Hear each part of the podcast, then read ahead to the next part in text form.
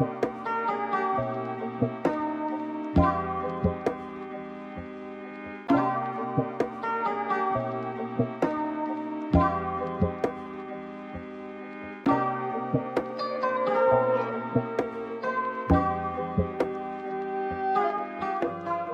Zielgruppen eine spannende Sache im Online-Marketing, denn wir können unglaublich viel aussteuern und wir können uns überlegen, wer die Werbung sehen soll, wie machen wir das richtig und wie erreichen wir genau die Leute, die wir haben wollen und die anderen nicht. Das beschäftigt uns heute beim Tourismus Online Marketing Podcast Tom. Schön, dass ihr wieder dabei seid. Am Mikrofon für euch euer Dietmar Fischer.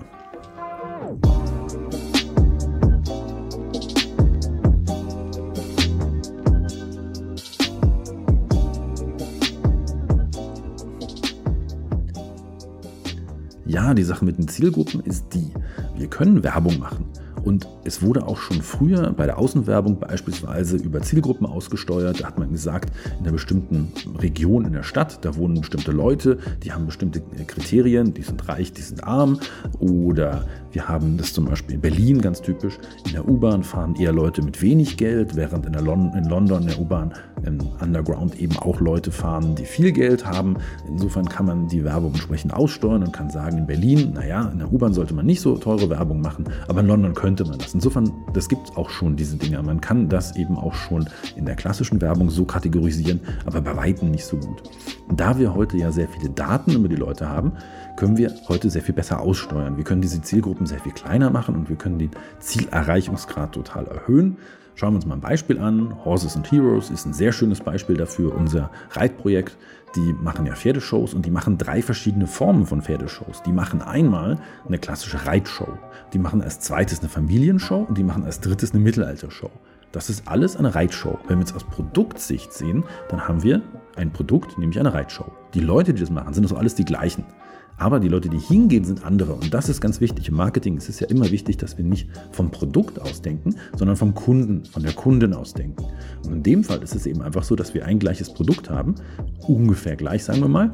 Aber wir haben total viele Leute, die aus unterschiedlichen Gründen, mit unterschiedlichen Motivationen da hingehen und die auch unterschiedlich an unserer Angel landen. Überlegen wir uns mal, die Leute, die Mittelalter-Shows anschauen, die haben einen gewissen Nerd-Charakter, die tragen lange Haare, hören Metal-Musik, ähm, tragen entweder schwarze Kleidung oder eben Mittelalterkleidung, sind Wikinger-Fans, da gibt es so ein paar typische Sachen, haben wahrscheinlich auch eine Axt zu Hause und haben Braveheart äh, gesehen und können den auswendig zitieren, den Film. Und genau solche Sachen sind es halt. So ein paar Klischees laufen da. Und das geht ja auch darum. Was will man denn, wenn man Mittelalter-Fan ist? Warum geht man dann auf so ein Ding? Also ich habe ja auch mal Mittelaltergeschichte studiert. Und ähm, ja, wir waren auch mal mit einem Dozenten da unterwegs. Und der schlägt natürlich die Hände über den Kopf zusammen. Das hat nichts mit Mittelalter zu tun. Es geht um einen gewissen Realitäts, eine gewisse Realitätsflucht. Es geht darum, dass wir uns in eine gefühlte Mittelalterwelt zurückziehen und da auch so ein bisschen einfach mal uns von der handyorientierten WLAN überall Welt abgrenzen. Und das genau bietet man den Leuten da. Das ist also das, das Ding und das, gilt, das, das gilt auch für die anderen Shows. Ne? Also immer, wenn ich mich da irgendwie in eine Show begehe, dann sollte ich natürlich mein Handy ausstellen. Also insofern das Prinzip dahinter ist, wenn ich mit meiner Familie dahin gehe zum Beispiel, dann heißt das auch, ich will eine Auszeit aus der Welt und will kurz mich auf die Sache konzentrieren. Diese Mittelalter-Shows sind aber noch krasser, was das angeht. Und die Zielgruppe ist einem auch nochmal abgegrenzter. Die ist einfach nochmal besonderer. Deshalb muss ich mich dann also fragen, ich habe eine bestimmte Zielgruppe, wo erreiche ich die? Auf welchem Netzwerk erreiche ich die? Wo sind die zum Beispiel? Sind die eher auf Twitter? Sind die eher auf Facebook oder erreiche ich die über Google? Bei diesen Leuten, der Nerd-Faktor ist bei Twitter zum Beispiel höher, also habe ich eben eine Chance, die dort zu erreichen, eher als woanders, würde ich sagen, versuche ich mal Twitter. Aber ich meine, es ist ja inzwischen breit, Mittelalter ist, ist eine riesige Industrie. Wahrscheinlich erreiche ich die auch auf Facebook. Instagram vielleicht, aber sagen wir mal, Instagram-Leute sind ähm, ja doch äh, eher vorwärtsgewandt und äh, jünger und ähm, die, ich weiß es ja, ich kenne die Leute ja auch, ich bin ja da auch unterwegs. Also Mittelalter-Fans sind eher konservativ, die sind also auch noch bei dem Netzwerk, was ähm, inzwischen auf dem absteigenden Ast ist, nämlich Facebook. Also da können wir sie zum Beispiel eher erreichen. Und das sind so Sachen, da muss ich mir also das überlegen. Dann wenn ich dann also sage, okay, Facebook ist auch ein Netzwerk für Familien, was es durchaus auch sein kann, weil die Zielgruppe Facebook ist aktuell so 29 bis 49, 59, also da erreiche ich auch den Familienvater, die Mutter und da kann ich also auch für die Werbung machen. Dann könnte ich jetzt sagen, okay, ich schalte, mache eine Werbung durch und erreiche damit alle. Und dann sage ich hier Familienshow, äh, Mittelaltershow ähm, und Pferdeshow. Ja, das ist jetzt natürlich so ein Ding. Ihr wisst auch ganz klar, das ist jetzt nicht die Lösung, sondern es ist ganz logisch, ich muss dafür drei Werbung schalten. Die können auf die gleiche Webseite kommen. Das ist schon so. Auf der Webseite könnten zum Beispiel diese drei verschiedenen Sachen nebeneinander stehen. Okay, idealerweise habe ich eine Unterseite für jedes, aber darunter, ähm, darüber steht bei jedem natürlich Horses and Heroes. Aber auf jeden Fall ist es so, die, das Grundprinzip, ich muss die Werbung an die Zielgruppe anpassen, würde in dem Fall bedeuten, ich mache Mittelaltermotive für die Mittelalterzielgruppe, ich mache Familienmotive für die Familienzielgruppe. Da Familienmotive ist jetzt äh, äh, komisch gesagt, aber es geht eher darum, was schreibe ich als Text rein, zum Beispiel, was soll ich am Wochenende tun, ähm, Familienausflug mit der Familie zum Beispiel. Also ich habe diese Frage im Kopf, die könnten die haben und gebe in der Anzeige die Antwort. Wenn ich die Pferdeschau wiederum nehme, dann habe ich Klischee natürlich, das typische Pferdemädchen, das schaut sich das an, also habe ich schon mal eine andere Zielgruppe, nämlich Mädels, 15 bis 18.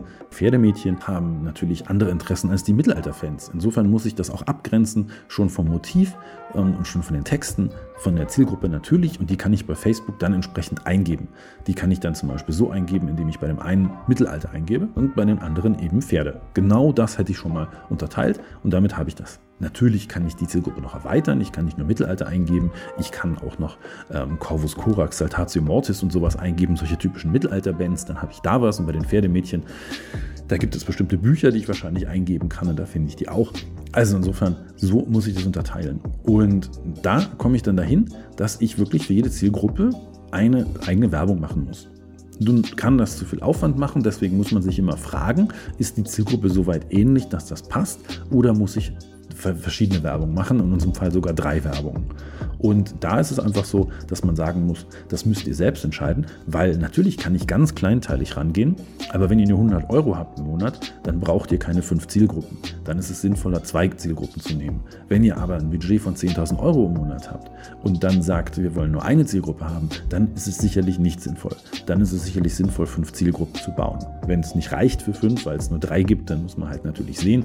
Aber meistens kann man schon doch fünf bauen. Und da ist es dann die Frage zum Beispiel, unsere Pferdeshow, die läuft halt in Deutschland und in Frankreich, beziehungsweise hat Gäste aus Deutschland und Frankreich. Und allein das wären natürlich auch schon zwei Zielgruppen. Weil vielleicht liest ein Deutscher noch eine französische Werbung, aber ein Franzose liest garantiert keine deutsche Werbung.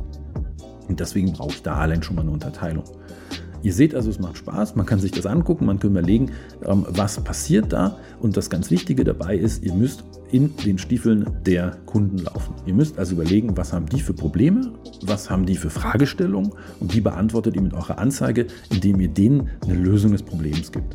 Und die Lösung eines Problems wie hier einer Pferdeschau ist einfach ganz simpel.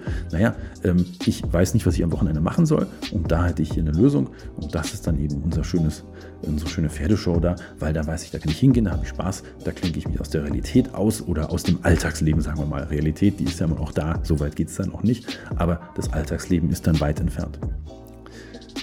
Insofern wisst ihr jetzt, wie ihr Zielgruppen unterteilt, segmentiert würde man dazu sagen im äh, Marketing. Und damit hat man dann sehr viel Spaß, weil darum dreht sich vieles des Marketings. Und dann kann man gucken, wo erreicht man die Leute, wie ist die Segmentation richtig. Und wenn ich das gut gemacht habe, dann kriege ich die Leute. Nun ja, schön, dass ihr dabei wart. Freut mich, dass ihr wieder reingehört habt und ich würde mich freuen, euch hier nächstes Mal auch begrüßen zu können. Am leichtesten geht es, wenn ihr den Podcast abonniert. Dann kriegt ihr nämlich gleich eine Benachrichtigung, wenn der neue Podcast rauskommt. Das war es von mir. Ich wünsche euch noch einen schönen Abend, einen schönen Tag, einen schönen Morgen, je nachdem, wann ihr diesen Podcast anhört. Bis dann, euer Dietmar Fischer.